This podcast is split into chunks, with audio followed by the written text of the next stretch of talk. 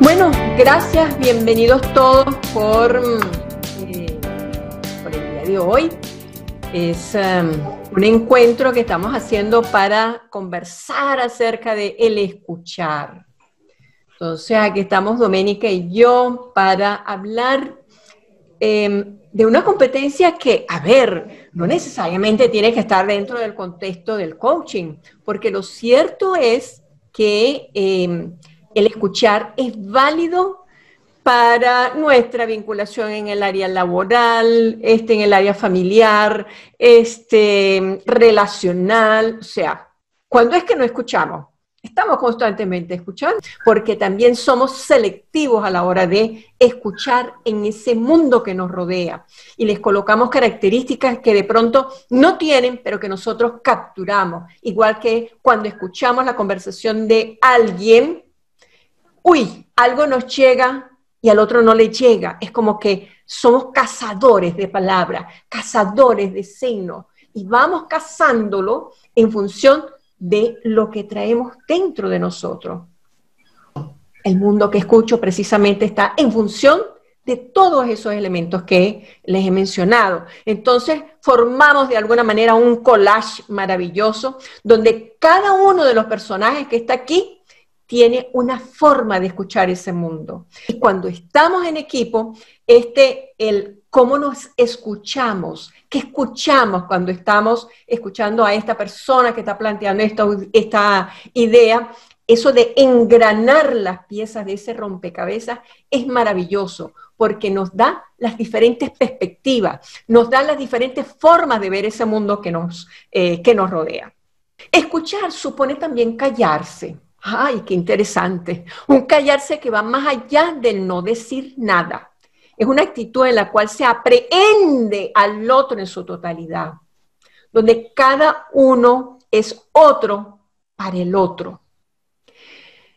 Callarse es silenciar todos esos eh, creencias que podemos tener, todas esas conversaciones que comenzamos a generar este, entonces no significa nada más callarme que no voy a abrir mi, boca, sino acallar mis pensamientos para ver qué es lo que el otro me quiere decir.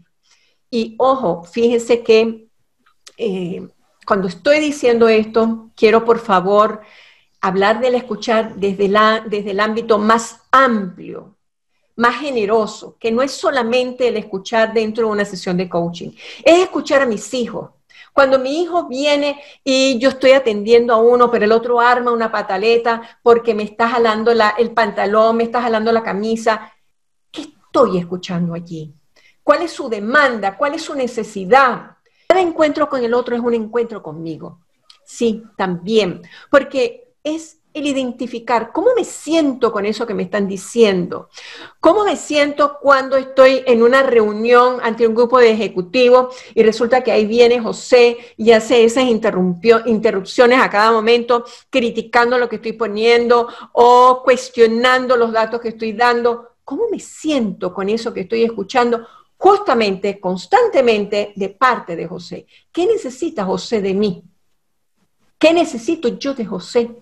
Entonces, este, es un momento como de encontrarme yo también conmigo mismo, cómo me, cómo me siento con esas intervenciones o esos comentarios de esa persona. ¿Cuál es la conversación necesaria, empática, cercana, cálida que yo necesito hacer para que puedan engranarse esas conversaciones posibles y llegar a esos resultados que como equipo, como contexto necesitamos. La actitud de escuchar estimula la comunicación, porque cuando se nos escucha auténticamente tenemos tendencia a expresar más cosas que si se nos oye superficialmente. Es el premio a quien nos presta esmerada atención. Cuando nosotros sentimos que alguien nos está escuchando, oye, es como que, ay, yo le puedo contar esto a fulano de tal, porque estoy seguro que me está escuchando. Eh, recuerda la escucha empática. Y entonces es esta escucha que, aunque no esté de acuerdo, porque eso que tú dices de nos bloqueamos, y solemos decir en esa conversación privada, bueno, pero como este tema que me trae no me interesa, yo filtro, porque es que filtro, está comprobado que nuestro cerebro filtra solo aquello que es de nuestro interés. Cuando ejercemos o practicamos la escucha empática, pues escuchamos lo que dice y no dice la otra persona y aceptamos tal cual es aquella otra persona, aun cuando yo no comparta, aun cuando yo no esté de acuerdo, porque es que la escucha empática me deja captar ese mundo emocional, aquello que me dice y no me dice, ¿no? Sí, y el control. El control es otro personaje que está presente en la escucha. ¿De qué forma lo dicho altera el curso de los acontecimientos? ¿Y de qué manera lo que escuchamos altera el curso de los acontecimientos? Porque, ¿qué pasa? Es lo que yo digo, cómo impacta dentro del contexto. Cambia el rumbo del equipo, de mi grupo familiar, de mis amigos. Entonces es ver también y también de qué manera lo que escuchamos altera el curso de los acontecimientos, inclusive de mis propios acontecimientos, de lo que yo voy a hacer en función de lo que estoy escuchando.